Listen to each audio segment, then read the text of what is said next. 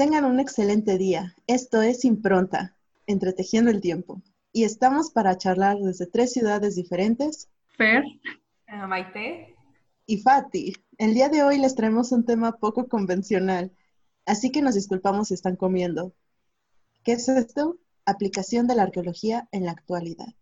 Exactamente, basura. Sí, como escucharon, arqueología de la basura. Y bueno, eh, hoy vamos a hablar de eh, dos personas en las que nos centraremos, que son Raji y la doctora Guadalupe Espinosa. Mm, para empezar, bueno, ¿dónde se origina la arqueología de la basura?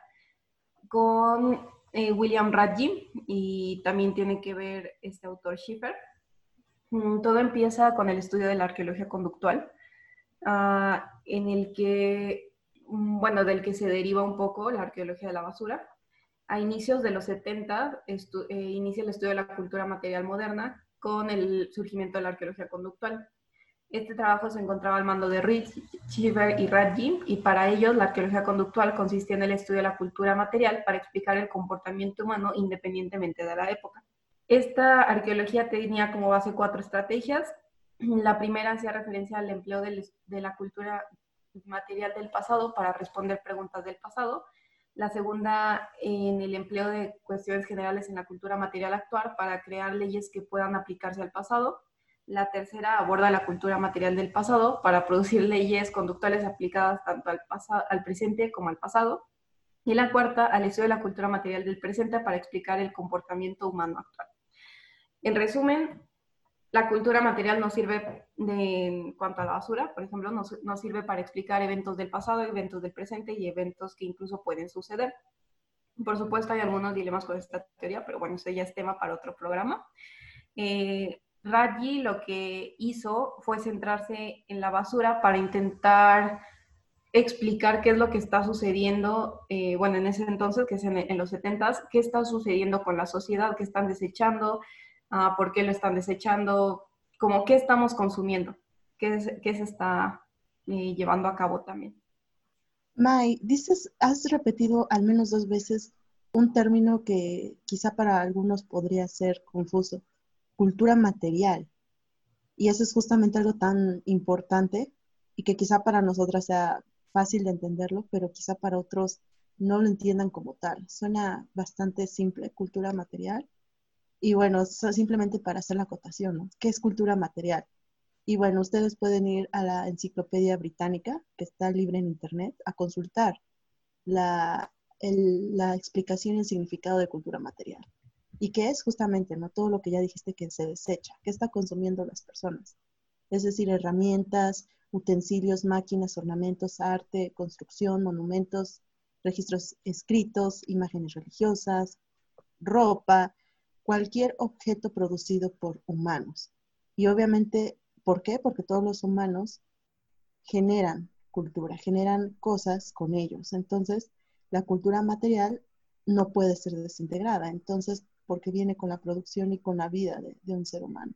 Entonces, eso es básicamente cultura material.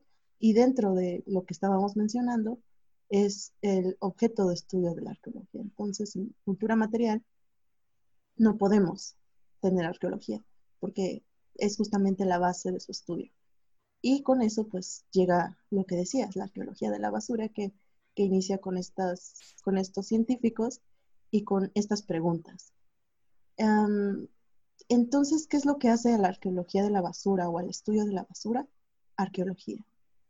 Sí, bueno, en general mencioné como de dónde surge la arqueología, eh, la arqueología de la basura.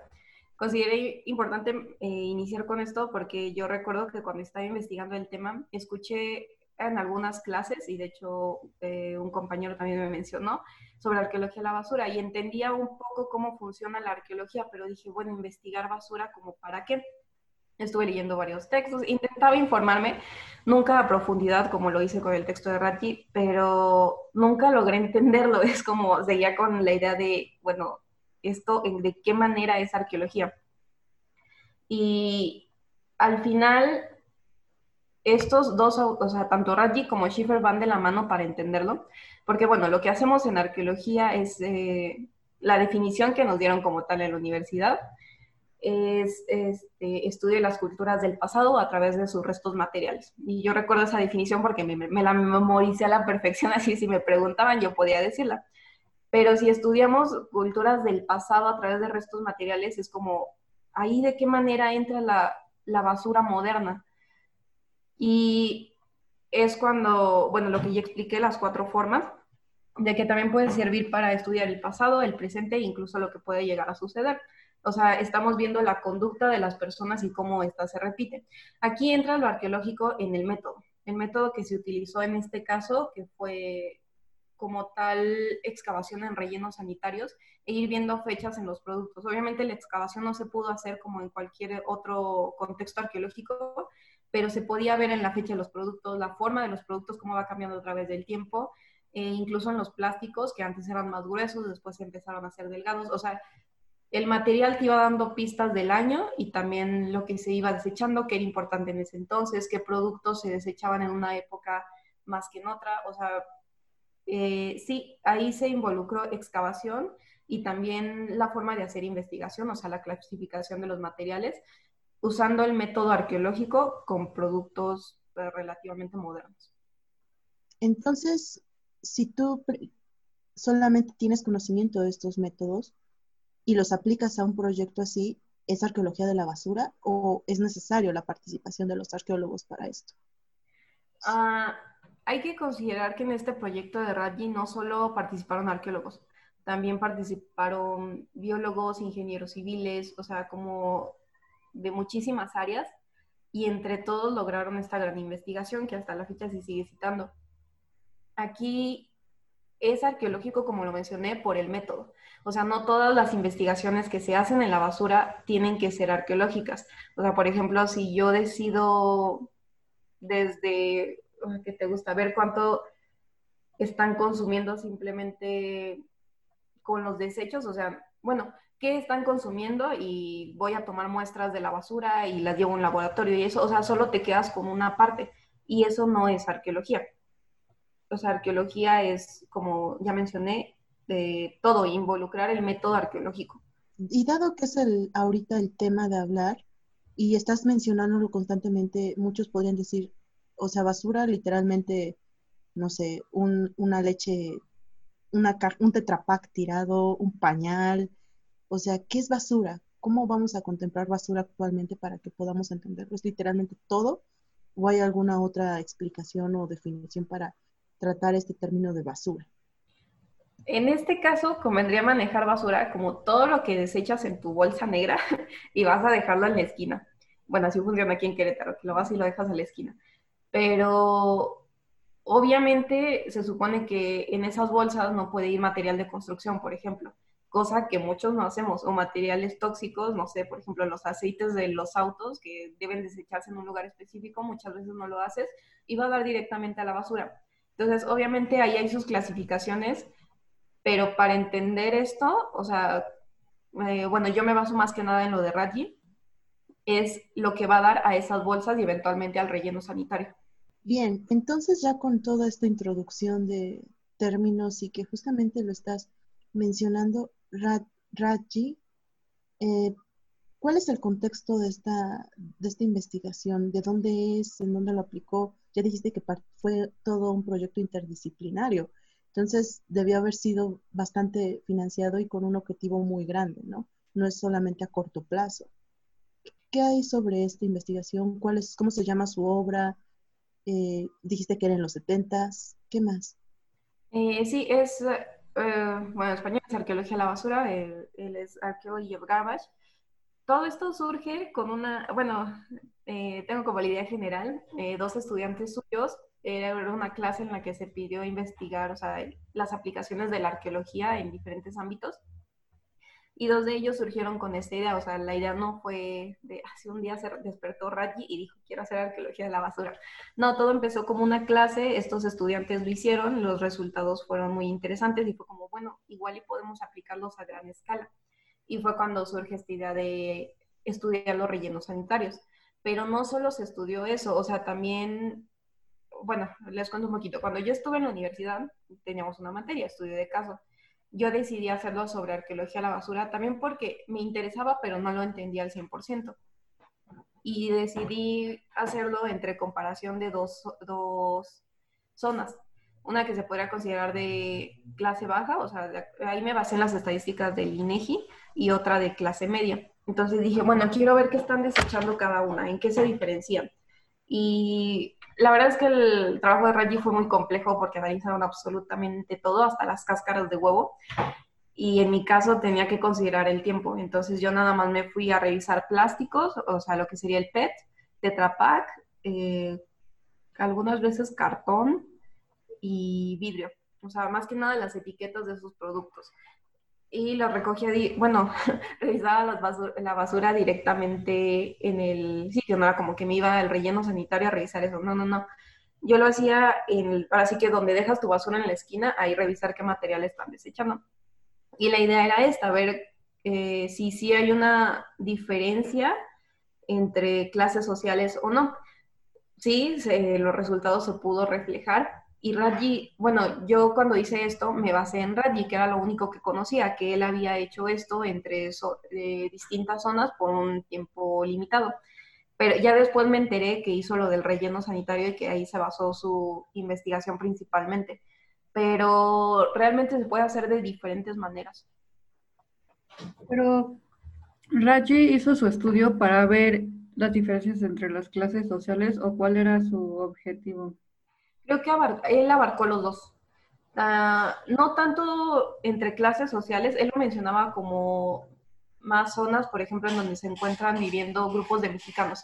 Entonces, ver qué, qué productos consumían y qué productos consumían en, no sé, una clase media estadounidense típica. O sea, como, sí, ver si se están adaptando ciertos productos mexicanos allá. O sea, cómo está funcionando la interacción. Ya, la verdad es que supongo que su trabajo no iba a conllevar tanto, era como algo sencillo de, ah, solo quiero ver si hay diferencias, pero ya cuando se metió de lleno al proyecto descubrió cosas súper interesantes, o sea, hasta estaba leyendo, eh, tiene un libro que se, llama así, Archaeology of Garbage, que lo, bueno, yo lo recomiendo porque menciona este, todo su proyecto. Y él lo que hace Sí, de su proyecto simplemente empieza a comparar las zonas, como ver si hay diferencia entre el consumo de ciertos productos, pero llega a descubrir ah, que incluso te puede dar datos sobre la población, de cuántos hombres están viviendo, cuántas mujeres. No tan específico, obviamente ahí involucra unas fórmulas, pero sí te da una idea de incluso los integrantes de la familia, por las cantidades o los objetos que están consumiendo. Sí, porque muchas personas piensan que la arqueología, pues lo único que hacemos es estudiar el pasado, ¿no? Y sí es lo que la mayoría de nosotros hacemos, o sea, estudiamos la cultura material del pasado para saber cómo vivían los del pasado. O bueno, si estamos otra de las estrategias que, que dijiste al principio, podemos hacer experimentos para, también para saber cómo le hacían antes. Pero creo que no toman en cuenta que también la arqueología tiene, se puede aplicar para entender las sociedades, cómo funcionan ahorita y cómo van a poder seguir siendo sustentables en el futuro. Creo que eso es algo muy importante de este, de esta, no sé si llamarla disciplina, subdisciplina. Sí, es interesante porque no solo, o sea, eh, ahorita nos centramos en el proyecto de Raji, pero hay muchos otros proyectos que involucran estudio de, como decía, cultura material moderna. Y así es aplicable en diferentes ámbitos.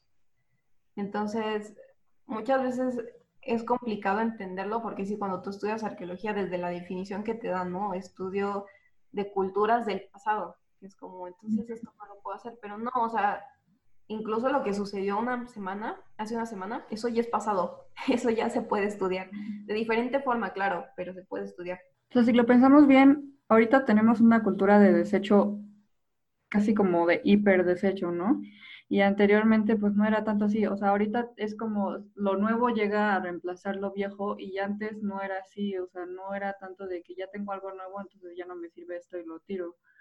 Este, y, o sea, eso, por ejemplo, incluso con cuestiones como de cuando la gente se moría, pues los enterraban en sus propias casas porque seguían formando parte de su vida. Hoy los enterramos en los panteones y vamos a visitarlos de vez en cuando, ¿no?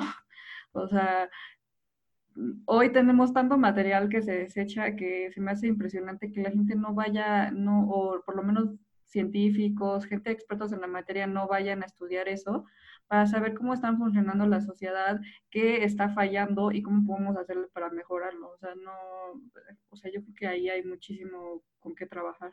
Em, justamente cuando hablábamos en la primera ocasión sobre volcanes y toda esta situación, una forma de justamente fechar y de comparar este episodio es ver la ceniza, ¿no? Lo que está pasando en ese momento.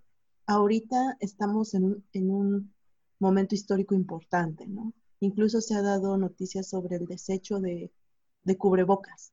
Entonces, es quizá impresionante que en 100 años se dé X proyecto arqueológico y se encuentre todo este desecho de, de cubrebocas y de guantes que está generando la situación que estamos viviendo y que obviamente se va a fechar y se va a poder relacionar con el momento de una pandemia y de un paro total a nivel mundial y que se va a poder encontrar en todo el mundo, ¿no?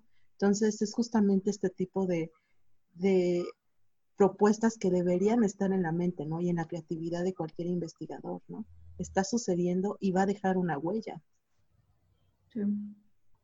Sí, todos estos eventos importantes, quieras o no, dejan huella, incluso en los sismos, ¿no? O sea, quieras o no, las construcciones, eh, sí, el desecho se supone que debe ir a dar a cierta parte, pero Raji decía, ¿no? O sea, aquí se encuentran desechos de construcciones que no deberían de estar, pero están, y quieras o no, te da una idea de incluso qué tanta conciencia del desecho tenemos, o sea, de qué debe ir y qué no debe ir al relleno sanitario, cómo complica su trabajo a las personas. Sí. Mm. Estaba leyendo que incluso unos científicos que se dedican a, estudiar el antropoceno, que estaban diciendo que ya está, estamos cambiando el sedimento de la Tierra.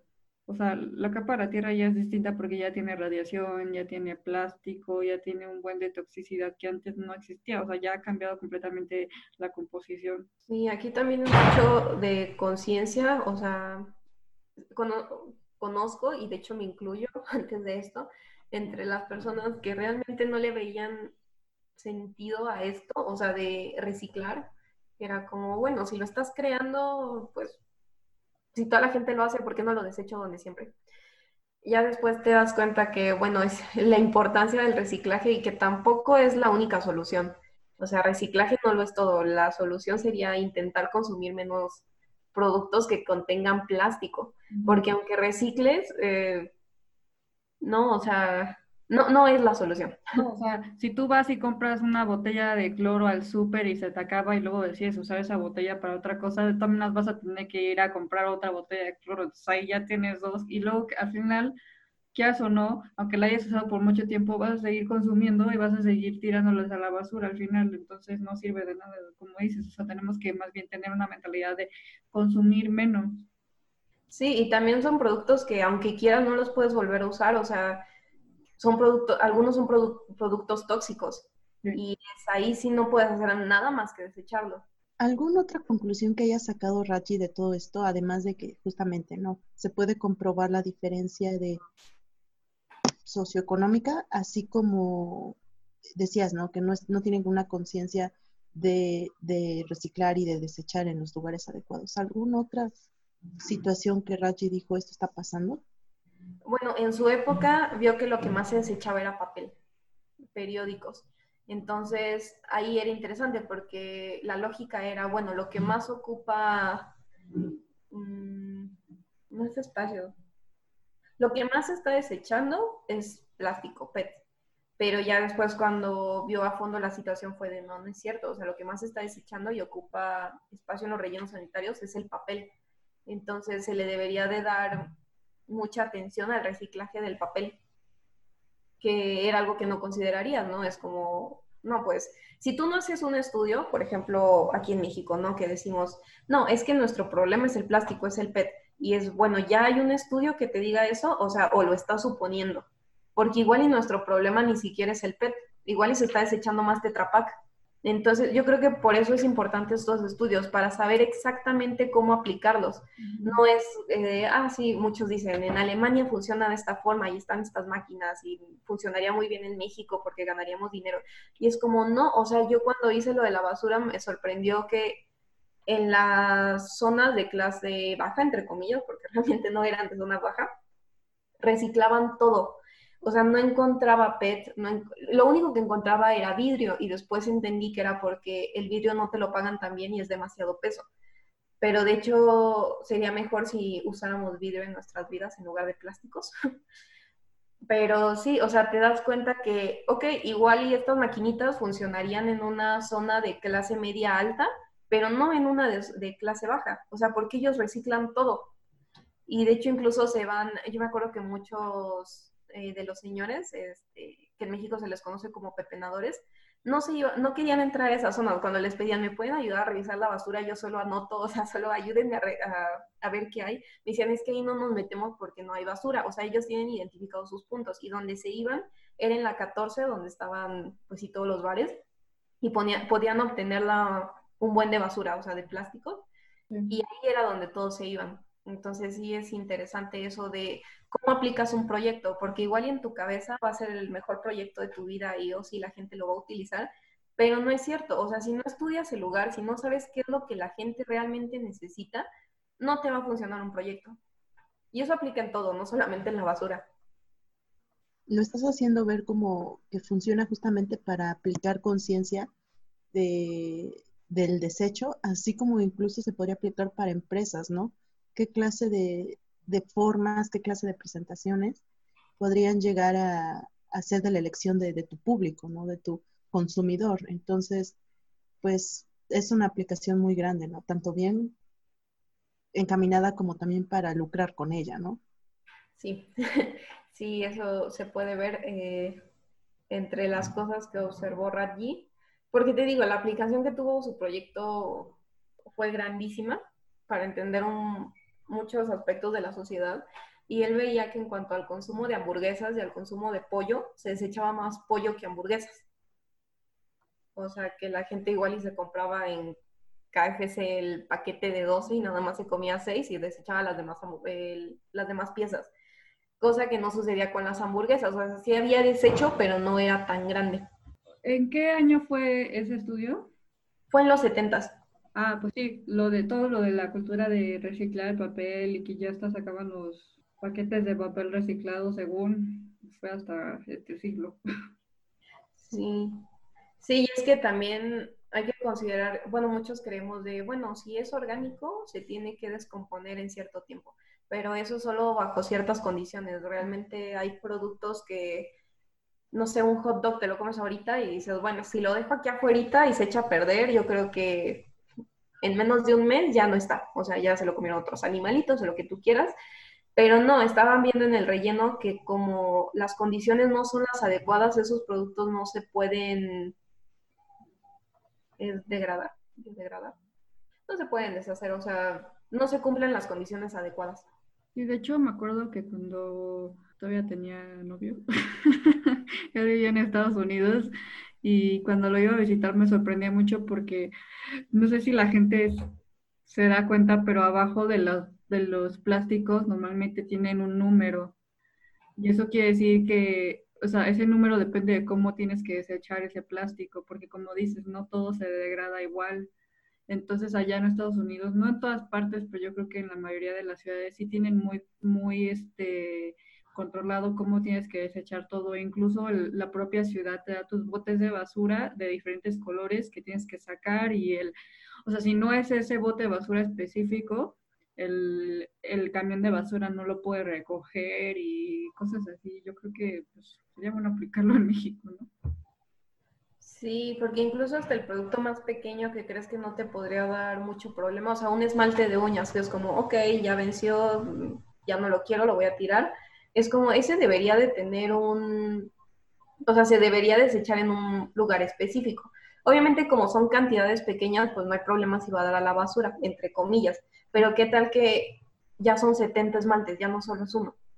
Entonces va a dar al relleno sanitario y si se rompe ese frasquito va a contaminar otra, o sea, vas a generar un gran problema. Entonces, siempre hay que pensarlo a gran escala, como, ok, para mí esto es inocente, solo es un producto, pero qué tal que todos piensan lo mismo y ya no solo es uno, ya son 100, ya son 200, o sea, hay, sí hay que pensar en todos los demás cuando, cuando desechas algo, incluso en esto del aceite para automóviles o, no sé, frasquitos de ácido muriático, algo así. El, mismo aceite de cocina, ¿no? Ah, sí. Y ese sí es más común, pero incluso muchos lo tiran a, en el mismo drenaje, ¿no? En el regadero. Mucha gente no sabe que eso es súper malo. Y bueno, recapitulando un poco, eh, Maya, hace un rato mencionaste no solamente a Rachi, mencionaste a otro arqueólogo que dices que es muy importante para justamente entender esta, esta perspectiva, ¿no? Y, mencionaste que era Schiffer y la arqueología conductual. ¿A qué viene todo esto? ¿Por qué es importante? Ah, él es importante porque da los cuatro eh, estadios que mencioné al inicio, que era, es importante para entender no solo la cultura del pasado, sino también entender el presente e incluso, obviamente no como predecir así de, oh, sí, yo sé exactamente qué vas a desechar, pero no, te da una idea de cómo actúa la gente, incluso para saber cómo puede llegar a actuar en un futuro. No es solo de... Tiene mucho que ver con la arqueología procesual porque ya no es solo que estudiemos el pasado para ver cómo vivían, sino más bien que entendamos cómo se comportaban las personas. Entonces, para dar paso al siguiente tema que ya lo dijo Maya hace un rato, nos, nos un poco de lo que se va a hablar, es justamente no solamente es con su, con su propuesta bastante innovadora y aplicable, lo hemos estado discutiendo ahorita, cómo es que incluso debería ser prioridad. También hay otro, otro proyecto que queremos mencionarlo porque pues es un proyecto mexicano por una arqueóloga mexicana muy importante. Entonces, pues es el tiempo de mencionar a la doctora Guadalupe Espinosa y su proyecto en el lago de Chapultepec. Sí, ella es importante porque hasta la fecha el único proyecto, bueno, sí, el único proyecto que se había hecho a gran escala de la basura era el de Raji. Entonces, en otros países, bueno, realmente no sé en otros países si se ha llegado a aplicar como tal, pero en México se empieza a estudiar este, hasta la doctora Guadalupe Espinosa. Entonces, por eso es importante, porque ellos lo continúan. Ella ahorita es la directora de operación de sitios de, de Lina, pero su proyecto en ese entonces ella estaba estaban trabajando en el proyecto de los de los baños de Moctezuma sí era eso, ¿no? Y, este, y entonces como que aprovechó el proyecto arqueológico que ya se tenía para hacer el proyecto de la basura. Entonces fueron como dos proyectos distintos en el mismo lugar y quedaban, que se concentraban en dos objetivos distintos. Solo para dar un poco de cuánto tiene ya de impacto y de antigüedad para que se vea que no es algo de, de pocos años y una investigación que ha quedado aislada en el tiempo. Em, hay una revista muy importante que es de divulgación arqueológica, se llama Arqueología Mexicana. Ustedes pueden buscarla por internet, comprarla incluso ahí. Y en el año 2006, en el volumen 3, el número 77, es justamente donde viene un clásico eh, artículo de ella. Se llama justamente Investigaciones recientes en Chapultepec. ¿Y qué es esto? Básicamente, el resumen de esto es que como parte del proyecto arqueológico Bosque de Chapultepec, eh, se realizaron estudios sobre la presencia, en este caso teotihuacana, en la falda del sur del cerro de Chapultepec. ¿Qué es lo que encontraron? Obviamente cementerios eh, cristianos del periodo de transición prehispánico virreinal en el Jardín de los Leones y el análisis de la tipo incluso de basura contemporánea obtenida durante el dragado de los lagos mayor y menor e incluso las acequias de este lago. Entonces, es un proyecto que ha tenido un impacto en mucho tiempo eh, de estudio e incluso en tiempo de investigación, ¿no? Este es del 2006, pero sigue vigente en estos tiempos. Sí, llamó mucho la atención precisamente por la parte arqueológica, porque, pues, o sea, el bosque de Chapultepec es un bosque muy importante en la Ciudad de México y entonces de por sí que hagan un proyecto arqueológico ahí llama mucho la atención, pero también por todos los materiales que sacaban del lago y hasta nos comentó que que es un proyecto que hasta el día de hoy sigue, la, a la gente le sigue interesando y siguen queriendo hacerle entrevistas, incluso creo que dijo que van a hacer un museo, ¿no? ¿A qué te refieres, Fer, cuando dices que ella comentó a nosotras? ¿Qué es Ah, lo es que que- intentas decir? Sí, perdón, es que Maite y yo tuvimos la oportunidad de tener una mm, videoconferencia con ella en la que nos explicó cómo estuvo el proyecto, tanto arqueológico como, bueno, los dos fueron arqueológicos, pero el de la, el de el arqueológico prehispánico y el arqueológico de la basura. Y este estuvo muy padre porque nos enseñó su presentación, nos enseñó varias fotos y nos explicó cómo fue el proceso, cómo le hizo, cómo fue que sacaron toda la basura, porque la basura la sacaron del, del lago y de las acequias, y entonces, ¿cómo fue que, que cuáles fueron lo- los materiales que utilizaron para sacar la basura? ¿Cómo los analizaron? Que eso es algo, es una pregunta que yo también me hacía, o sea, si sacas un buen de basura de un lugar, ¿cómo lo haces para, para analizarla arqueológicamente, no? Porque los arqueólogos lo que hacen es ir por capas, registran muy cuidadosamente, etiquetan, meten en bolsas y luego siguen a la otra capa, ¿no? Pero si está todo revuelto, ¿cómo le haces? Entonces eso también nos lo explicó ella. Sí, también fue importante su proyecto porque no se hizo como el de Ragin, como dice Fer, o sea, no fue ir por eh, capas, sino involucró otro tipo de arqueología que era arqueología subacuática. O sea, lo hicieron de manera diferente, pero sigue siendo el mismo material. Es basura, solo lo investigas eh, de otra manera, pero conlleva el mismo método, ¿no? De clasificación, de análisis. O sea, fue muy detallado también.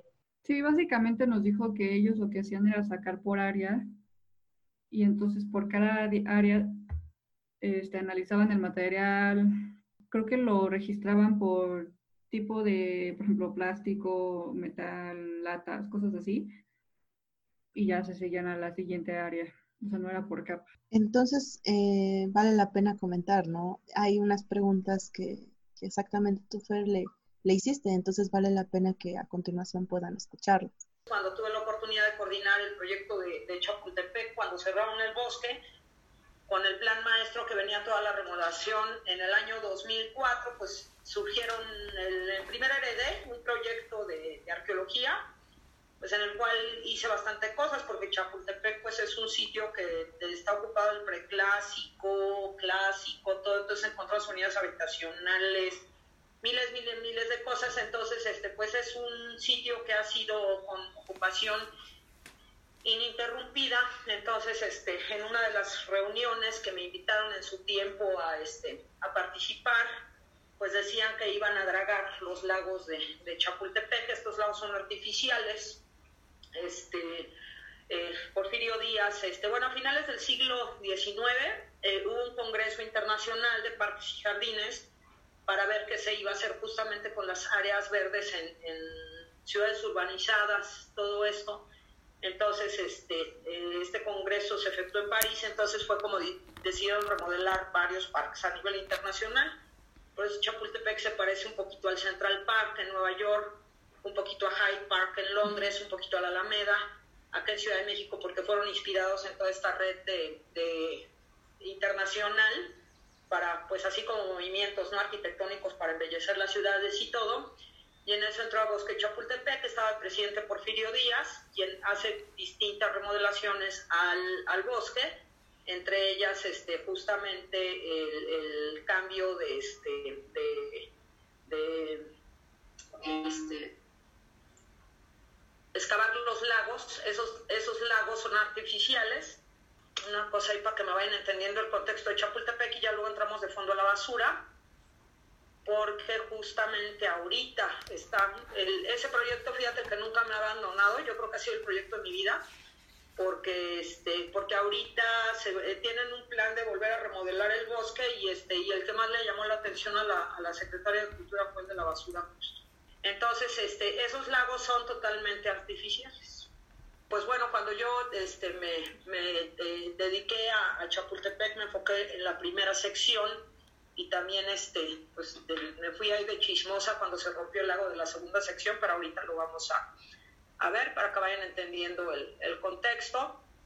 El bosque de Chapultepec, pues es el, no sé si ustedes tengan conocimiento, pero era un lugar donde antes había manantiales de agua dulce que abastecían a toda la Ciudad de México, porque pues, nosotros estábamos sobre el lago Salino, entonces este, pues, se generó una red de acueductos, drenes, puentes, drenajes, etcétera, que era muy aprovechable esta agua de Chapultepec. De hecho, acá, este, no sé de dónde seas, pero si has venido a la Ciudad de México y has visto Avenida Chapultepec, pues eh, hay, un, hay una como este, reconstrucción hipotética de lo que era el antiguo acueducto que llegaba hasta lo que era la fuente Salto del Agua, que la que está en el metro Salto del Agua no es la original, la original la tienen en, en otro lado y hay otra fuente que también movieron que está ahí afuera del lado, este, saliendo del metro este, Chapultepec este, etcétera, ¿no? Y otras que llegaban hasta Tacuba, etcétera, pero pues todos estos acueductos y esto pues vienen de, este, desde la época este, prehispánica, que fueron dirigidos pues básicamente por los tlatoanes mexicas. Entonces, esto acá en estos puntos, pues son este, todo lo, lo, que tienen. Esta presentación la hice yo para Fonatur, que me dio un millón de pesos para excavar los baños de Moctezuma, que era uno de los este, contenedores este, que, que almacenaban esta agua de, de, manantial. Acá, como pueden ver en la presentación, pues hay una zona con petrolíferos. Este, ahorita los vamos a ver más a, detalle, zonas de manantiales de filiación teotihuacana. Y entonces esto lo que dice Jardín de Leones es el primer cementerio que hubo este, católico prehispánico este, en, ahí en, en, esta zona poniente de la Ciudad de México. Y todo esto que les pongo, arquitectura del paisaje, del siglo XIX-XX, es justamente las obras de remodelación que hizo este, de Porfirio Díaz. A ver acá una fotito para que se vayan dando idea, la voy a ampliar un poco para que vean todo lo, que hay en el, en el este, pues es una serie de acueductos, hay chimalis, hay petroglifos, hay aposentos, esto es lo que era la antigua alberca de Moctezuma, que no es lo mismo que los baños de Moctezuma, que tuve mucha suerte en encontrarlos, este, eh, porque a pesar de que se habían excavado varias veces, pues yo tuve la fortuna de, registrarlos y, el chiste es de que ha sido un eh, continuum. Este, entonces esto se refiere a lo que son lo que tenemos actualmente por ley de monumentos. Yo no sé qué tanto conozcas la ley de monumentos que nosotros como venimos de la UDLA, pues obviamente no nos enseñaron tantas cosas, pero sí sería muy bueno que se fueran involucrando en todo lo que es un paquete este, de leyes y de procedimientos que en la UDLA nunca los manejan, pero que en la vida real así funciona. ¿no? Y si no, luego yo con mucho gusto se los voy a compartir, pero hay muchísimas leyes nacionales e internacionales que defienden el patrimonio arqueológico natural y este, pues acá en México, pues por ley únicamente defendemos hasta el siglo XIX y la ley de monumentos no abarca aspectos como la basura. Sin embargo, este, ustedes que habrán leído a Michael Schiffer y este, a mí cuando se me presentó la oportunidad en específico de, este, de, que me enteré que se iban a dragar los lagos este, eh, mayor y menor, este, pues eh, es como me acuerdo de una lectura de, William Ratke, que no sé si la conozcan, de un proyecto que se llama The Garbage Project, que hicieron en Tucson, Arizona, el cual pues este, a, través de la basura, pues de barrios de africanos, de ricos, todo, pues él fue identificando pues varios patrones de comportamiento, de consumo, etcétera, en el cual identifica pues ahí las, las diferencias sociales, ¿no? Entonces, este, el, pues el desasolve pues es una máquina, una draga se llama, que es como un barquito que lo que hace es como soplar hacia, este, hacia adentro, entonces lo que hace pues es revolver toda la basura, entonces lo que se hacía pues era este, recoger toda esta basura, almacenarla y a través de ello este, pues fue como, este, como eso. Primero les doy una introducción a Chapultepec. Este, por ejemplo, pues es el lago mayor, el menor, este, el, y todos los hallazgos, ¿no? en Chapultepec también, por ejemplo, hay árboles que tienen declaratorias de monumentos históricos, como los agüehuetes, que es Moctezuma los trajo de Huastepec y son árboles que este, crecieron, este, porque estos árboles generalmente se dan en contextos de agua. Y ya, por ejemplo, cuando vino Maximiliano y Carlota al castillo, etcétera, pues ya también se vino este, una serie de, especies vegetales como las jacarandas, etcétera, que embellecieron también pues mucha de esta parte de lo que es este la no sé si ustedes estén entrados pero reforma se mandó a hacer en época de Maximiliano y Carlota y hay una escalera en el cerro de Chapultepec en el cual Carlota pues veía cómo venía Maximiliano al Palacio Nacional hacia este, eh, Chapultepec, pero así es como se funda la Avenida La Reforma y posteriormente este, pues ellos traen a jardineros de Austria, todo, y van este, muchas de las, este, de las cosas que tenemos en Ciudad de México, por eso nos ponen los, los árboles morados y todo, pues los trajeron justamente estos, además otras especies este, que, que, fueron traídas de otros lados, pero principalmente ocurrió en el siglo este, XIX, ¿no?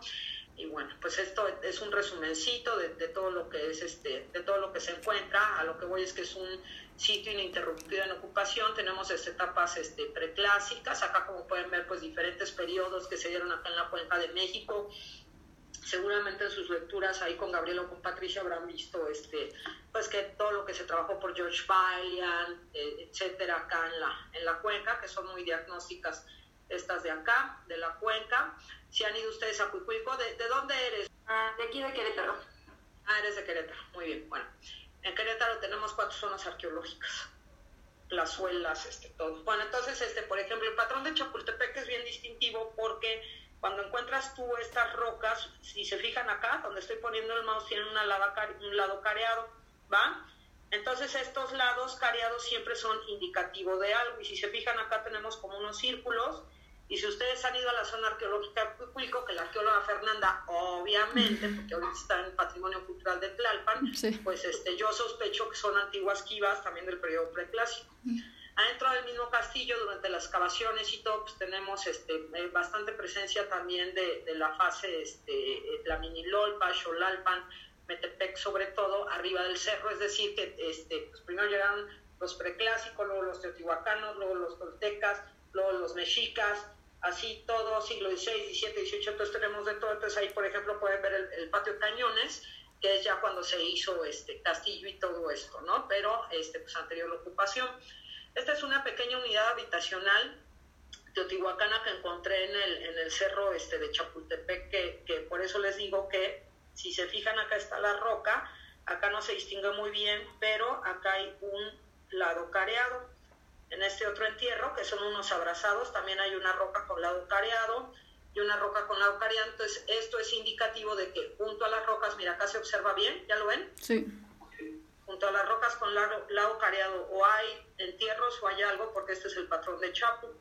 Miren estos abrazados, no solo salen en Italia, también los encontramos nosotros, ahí por encima de, este, de todo. La verdad que fue un proyecto bien bonito. Y un proyecto que cuando estuve haciendo la maestría en la UNAM de, este, de, de este, pues hice el diplomado con Luis Barba, entonces pues tuve la oportunidad de aplicar todas las técnicas arqueométricas como es ADN mitocondrial, este, arqueomagnetismo, fosfatos, este, carbonatos, etcétera. Entonces, este, pues bueno, un proyecto que la verdad muy completo y, que nunca me ha abandonado porque les digo que 15 años después, pues vuelve a llamar este, la atención, ¿no? Acá, por ejemplo, pues todo lo que tenemos en puntas de proyectil, excéntricos, raideras, del todo exactamente indicativos que te dan ocupación prehispánica en Chapultepec. Chapultepec también está planteado en varios este, eh, códices, en historia tolteca, chichimeca, etcétera. Siempre lo distinguimos acá como el Cerro del Grillo. Y también pues el distintivo va a ser el agua, que era el agua de los manantiales, que era así como el contenedor. Por ejemplo, acá pues, podemos ver hay varias ilustraciones.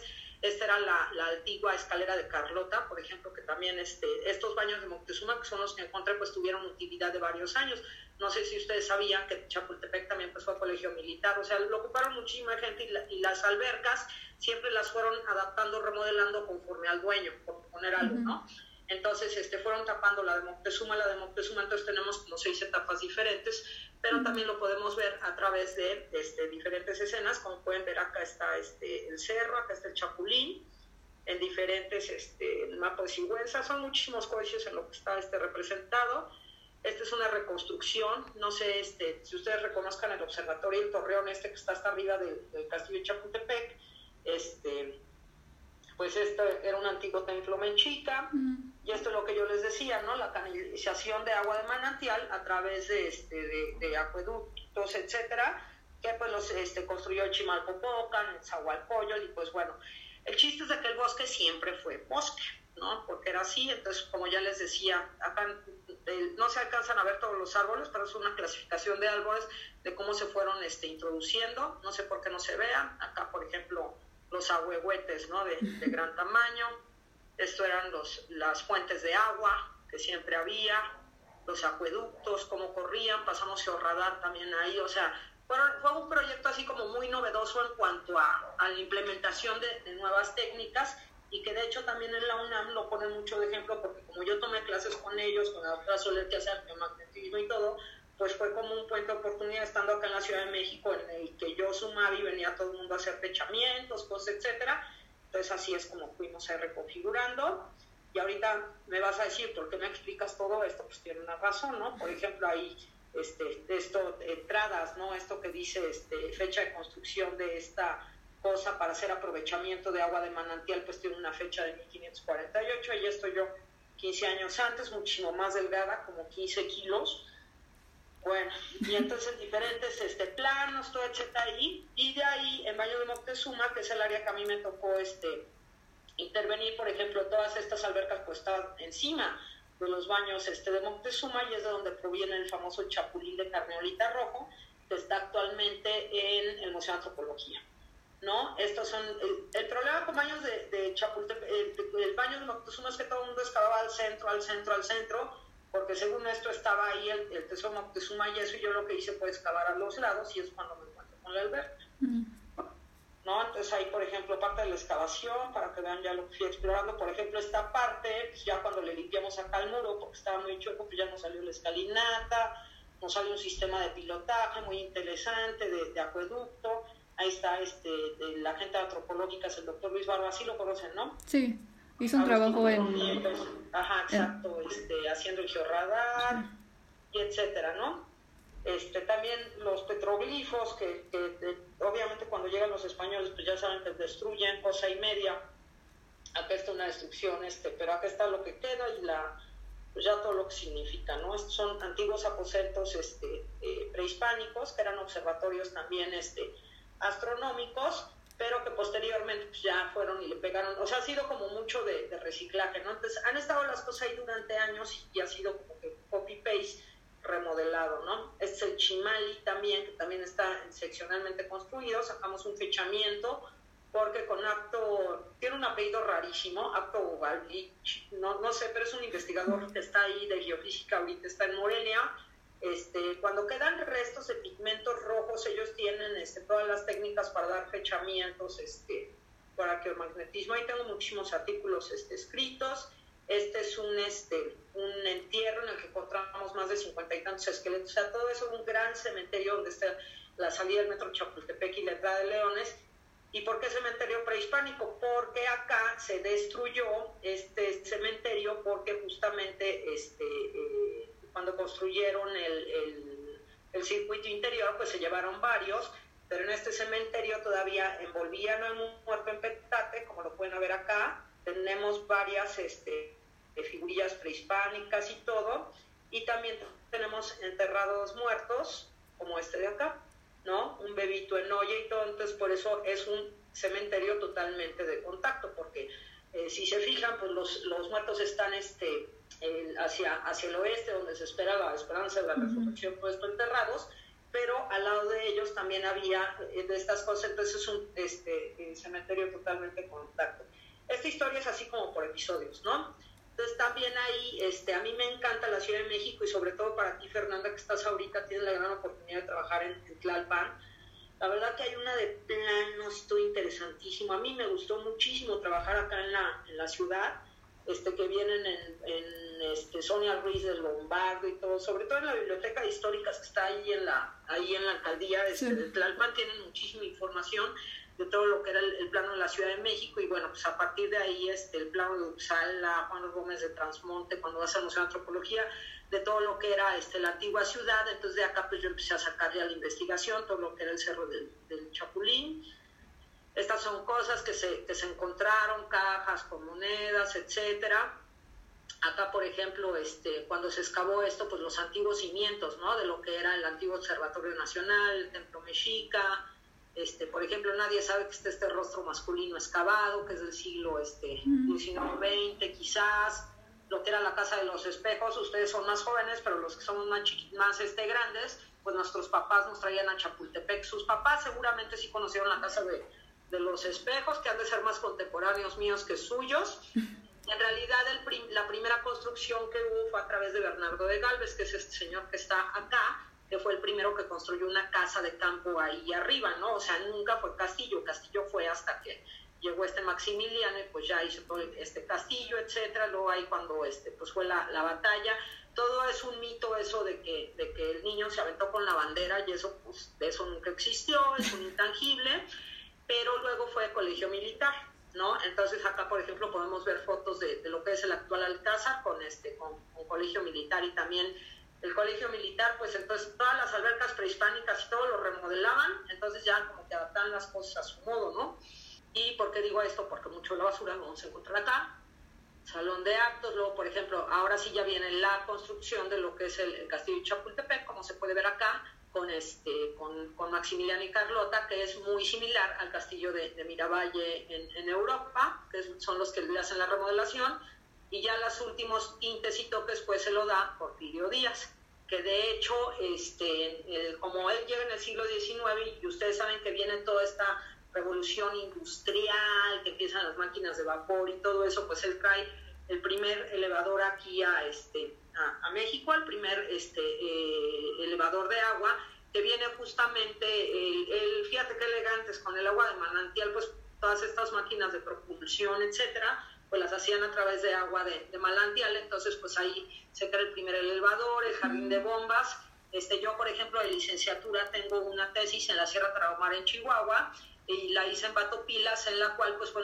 el primer lugar este, donde hubo luz eléctrica en todo el país, justamente para extraer todas estas este, minas de plata y de oro, etcétera, ¿no? Entonces, este, Porfirio Díaz trae mucha innovación junto con toda esta este, periodo industrial del siglo XIX. Entonces, este, por ejemplo, Chapultepec tiene todo, todo, todo, ¿no? Los, los caminos antiguos, esto, por ejemplo, la actual Galería del Caracol, este es el Jardín de Bombas, que si les cavas, les cavas, les cavas, entonces tú vas a encontrar seguramente preocupaste este, ocupación, pues como va, ¿no? O la mexica, o la teotihuacana, o la tolteca, o la preclásica, ¿no? Entonces, este, pues todo es sitio. Entonces ha sido un lugar con, este, con esta operación ininterrumpida.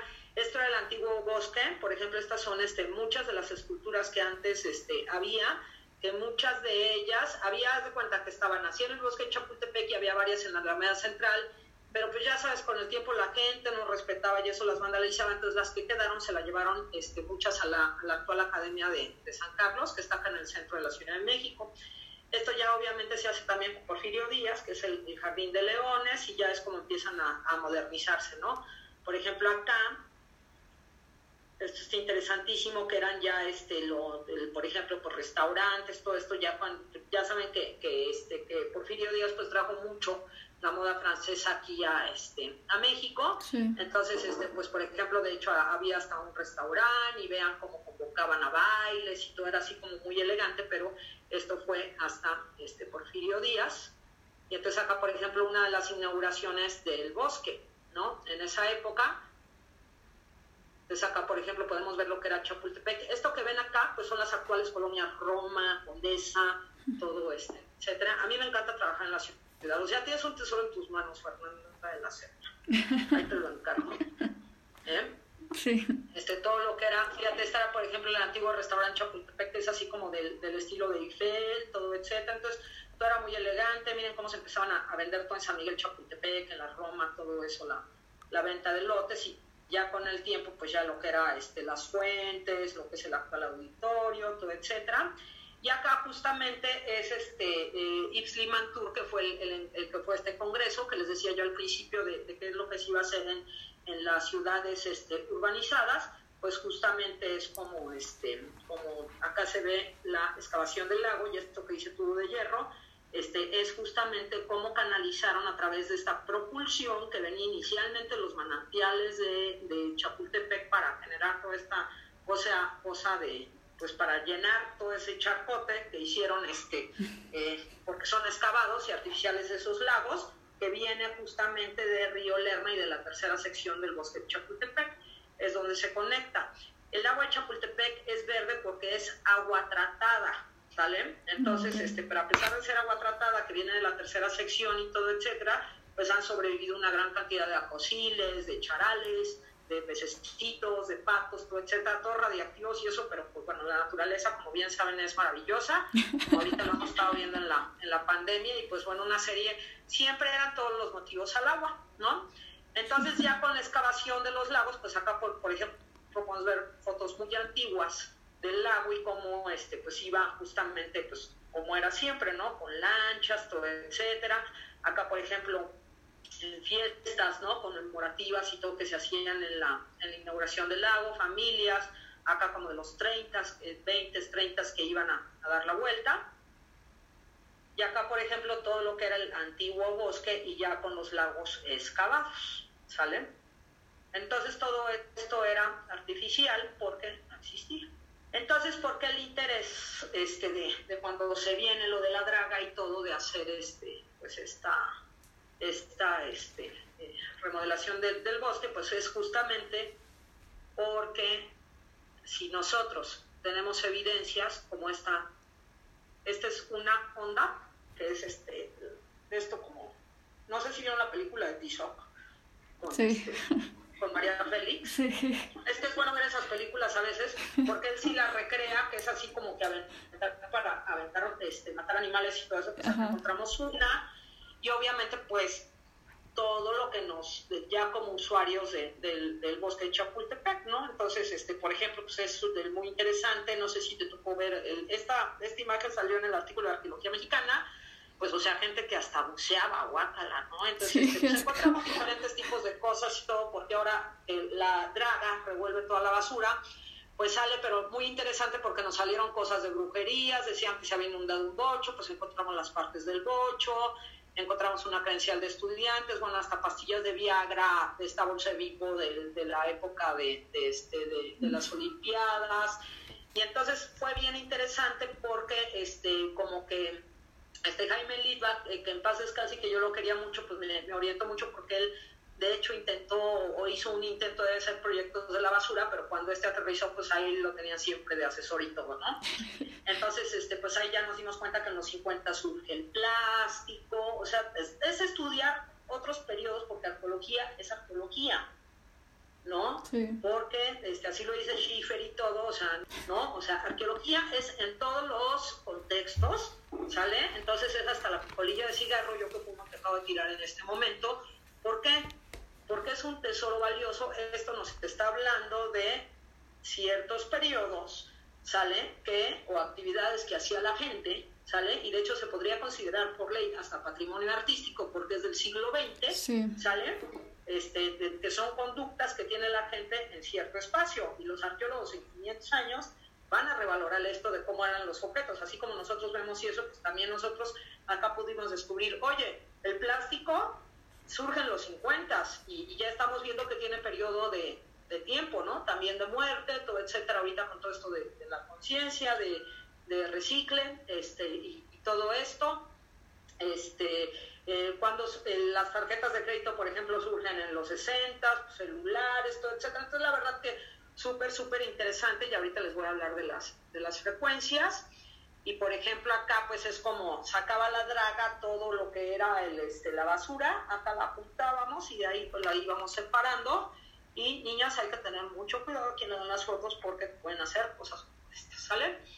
Este, son brujerías bien interesantes, entonces este, lo, esta, estos tubos de acá, se cuenta que tienen hoyitos, entonces este, la draga, que ahorita la van a ver, es un barco, entonces lo que va haciendo la draga es como aventando así, soplando, entonces los hoyitos hacen que se revuelva toda la basura de abajo y es justamente lo, lo que se rescataba. Entonces ahí, por ejemplo, pues pueden ver una gran cantidad de botellas de PET, pero ya vieron que tienen el hoyito. Este, sus papás sobre todo que sienten a comer con ellos y eso pues a nosotros este a mí me tocó de hecho este la, la, la, transición entre el vidrio y el plástico. Antes los garrafones eran de vidrio me acuerdo que hasta en la URLA me ponían a cargar los infelices garrafones de vidrio y todo ahora de, de, de plástico etcétera. Pero bueno me tocó como esa transición. Entonces esta es una actividad reciente. Si se fijan en estos botes hay un hay un pequeño edificio ¿ya vieron? sí todo lo tienen, pues es justamente un tipo de actividad que la gente tenía para ir y pescar acosiles o ajolotes o lo que fuera de ahí. Entonces, o sea, y ahí es de lo que más frecuencia tenemos. Ahorita te voy a pasar las frecuencias y entonces, pues obviamente siempre se a ver el plástico, pero ya en la minuciosa, pues ya vemos de todo, ¿no? O sea, de botellas, de diferentes este, periodos, de vidrio que sí nos tocaron. Esto es todo lo, todo lo que iba succionando este, la, la draga, que, que, iba depurando ahí de porquerito, etcétera. Estuvo asqueroso el proyecto, pero bueno. Entonces esta, esta es la draga, que es el barquito este que les digo, y por acá va entre succionando, revolviendo y limpiando, que es como, ya, ya vieron cómo, cómo va saliendo toda la basura, que es lo que va este, revolviendo todo alrededor. Trabajamos con arqueología este, subacuática justamente con, con la este, maestra Pilar Luna, también en paz descanse, que también eh, arqueología subacuática se involucró con nosotros en este proyecto, sobre todo en la preservación de materiales. Deben de saber pues, que yo este, soy medio restauradora frustrada porque siempre tuve muchísimas ganas de, este, de, de, ser restauradora, nunca se me hizo, pero siempre he estado muy enfocada en todo lo que es en la conservación de objetos, tanto muebles como inmuebles. Entonces, pues ustedes saben, si el, artefacto está sumergido, se tiene que conservar sumergido e irlo secando paulatinamente para que no se deteriore. Entonces, por ejemplo, pues no tuvo unos guapas, entonces, sobre todo sus papás, ustedes están muy jóvenes, ¿no? Pero bueno, lentes, todo, etcétera, y todo lo que iba revolviendo, todo, todo, todo. La foto del espantoso este, bueno, más bien es la víctima porque está muy fea, tiene los ojos cosidos y la boca cosida este, latas de atún, esto es lo que más encontramos, digo, ya estos están lavados, ¿no? Que son las botellas de PET para casa de, de y eso, y también pues brujerías, ¿no? Como los trolls, todo eso lo sacamos de, de, la sequía, esta pelota para la onda, ahí está lavada la viejita esta. Pero lo más curioso, por ejemplo, el que impulsó mucho, ahí estoy yo 15 años más joven, este, era director de Lina, en ese momento que era el restaurador Luciano Cedillo, pues este si ha, ha habido un proyecto en el que he tenido éxito en mi vida, es el de la basura, porque no saben cómo llamó la atención, todo el mundo me entrevistaba, y sigue siendo, ¿no? Porque este, ahorita en el proyecto de Chapultepec, pues curiosamente fue el que más les, les, interesó. Se hace lo mismo que arqueología, tipología, seriación, etcétera, para ir identificando los periodos de ocupación que todos nos, pues los tenemos muy diagnósticos porque el periodo de ocupación, pues ¿cuándo va a ser? Pues va a ser de, finales de principios del siglo XX, que fue cuando se, se excavaron los lagos, a la fecha y lo que quedó este de, de, basura, ¿no? Lo interesante hubiera sido saber dónde quedó toda esa bola de, de, tierra, que ahí es donde se deben haber ido muchísimos hallazgos.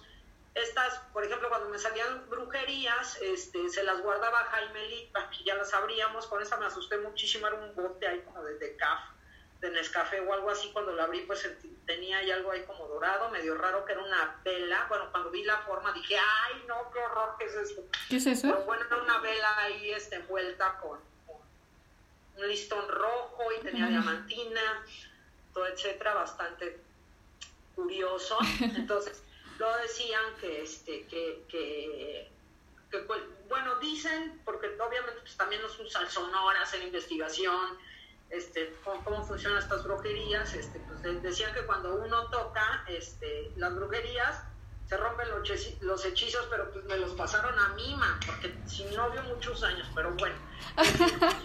Entonces, este, bueno, ya que es donde estamos, este, pues ahí donde clasificábamos toda la, la basura, pero funciona exactamente igual.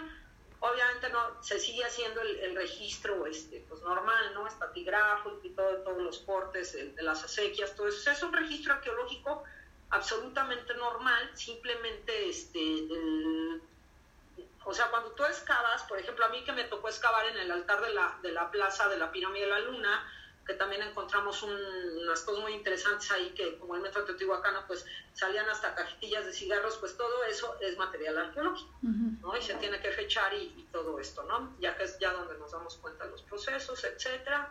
Trolls cuando los encontramos de las acequias, las acequias son, ya saben, ¿no? Como los canalitos que abastecen al lago mayor.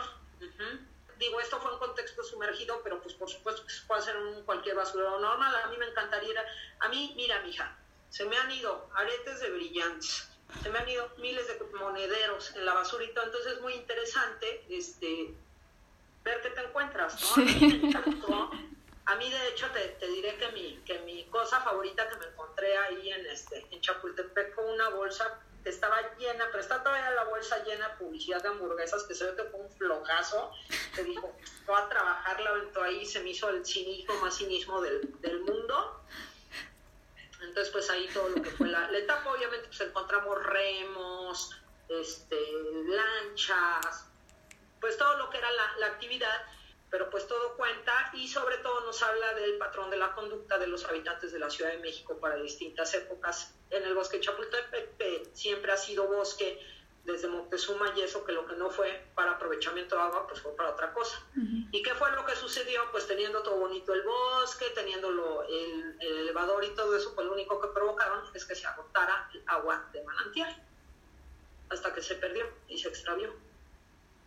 Y ya no hay han de saber que las de las lomas son bien brujas, ¿no? Entonces, este, pues porque, por ejemplo, había tangas de Victoria's Secret con fotos con, este, con este, alfileres ahí cruzados y eso, y pues no todos tenemos el poder adquisitivo para las tangas Victoria's Secret, entonces, obviamente por el contexto y todo, pues suponemos que es gente de dinero la que hacía amarres de amor o algo que encontrabas en saquitos con cartitas, todo eso, de todo se cuece. Digo, un pobre no va a tirar un relojazo, ¿verdad? No. Yo no, por lo menos. Eh, la verdad que nos fue muy bien y así es como fuimos nosotros registrando más de 42 mil más o menos este, artefactos fueron los que, los que registramos. Miren, en esa época, vean que chistos, ya, ya estábamos pandémicos. Usábamos también todo de, de protección, si es cierto, ya ni me acuerdo es que ha hecho muchas cosas, por eso ya, ya no me acuerdo de varias. ¿Y cuánto duró el proyecto? Fue, fue muy novedoso. ¿Mande? ¿Cuánto duró el proyecto? Duró como, como cinco meses más o menos. Y ya luego, con el tiempo, se rompió el lago, porque eh, no sé si han escuchado en las noticias que acá Chapultepec pues es una zona muy cavernosa, entonces se rompió el lago de la segunda sección y luego ahí me vieron que estaba espiando y lo mandaron a tapar de volada, pero el que busca encuentra y también encontré vienes. en, el, en el lago, que es decir, es de los 60, que es donde están todos los restaurantes. Entonces eso nos habla mucho de la, de la conducta y, este, y, y sobre todo brujerías asociadas, pues elementos este, de alta poder adquisitivo, ¿no? Así como el de rap, ya se cuenta, por ejemplo, es un tenis no se ve porque está ahí todo este lodoso, patines, carritos, bueno, encontramos este de absolutamente todo, por ejemplo, estas cosas de los trolls y eso no me acuerdo si las guardaron. Hay una muestra en el Museo Nacional de Historia que guardaron y hay otra este, que se quedó enterrada que al parecer, les digo, la van a desenterrar. Ya es tiempo de, de cerrar este, esta entrega y obviamente, pues esto era lo que queríamos mencionar, ¿no? la importancia, obviamente hay dos temas aquí que considerar, la parte de investigación y la parte pues ya más de comportamiento personal, ¿no? En el caso de la investigación, pues que la importancia del método, ¿no? No es solamente lanzar un proyecto con ciertos fundamentos y un poco superficial, necesitamos científicos calificados para poder llevar un, un proyecto muy importante como los que desarrollamos aquí, que fue el de Rachi y el de la doctora Guadalupe Espinosa. Necesitamos una planeación bien hecha, metódica, y que obviamente certifique que estás haciendo arqueología, porque puedes trabajar con la basura, pero si no tienes la metodología arqueológica, no es arqueología de la basura. Estás estudiando la basura. Y está bien, pero obviamente vamos a considerarlo desde la parte arqueológica, que es lo que pues, nosotras les damos, ¿no? Entonces, pues esta era la parte metódica ¿qué otro tipo de comentarios había que hacer antes? Pues yo pienso más bien, ahorita que ya estamos en el 2020, sí, todavía tenemos un problema muy grande con la basura. Tenemos que empezar a crear una cultura de menos consumo, definitivamente. Pero en términos de arqueología, yo creo que más bien, no sé, o sea, la información que producimos mucho está en línea no sé si hay como una arqueología digital o algo así, porque mucha de la información que producimos y desechamos está en línea, o sea, se encuentra en formatos digitales. Y pues para el futuro eso también serviría mucho.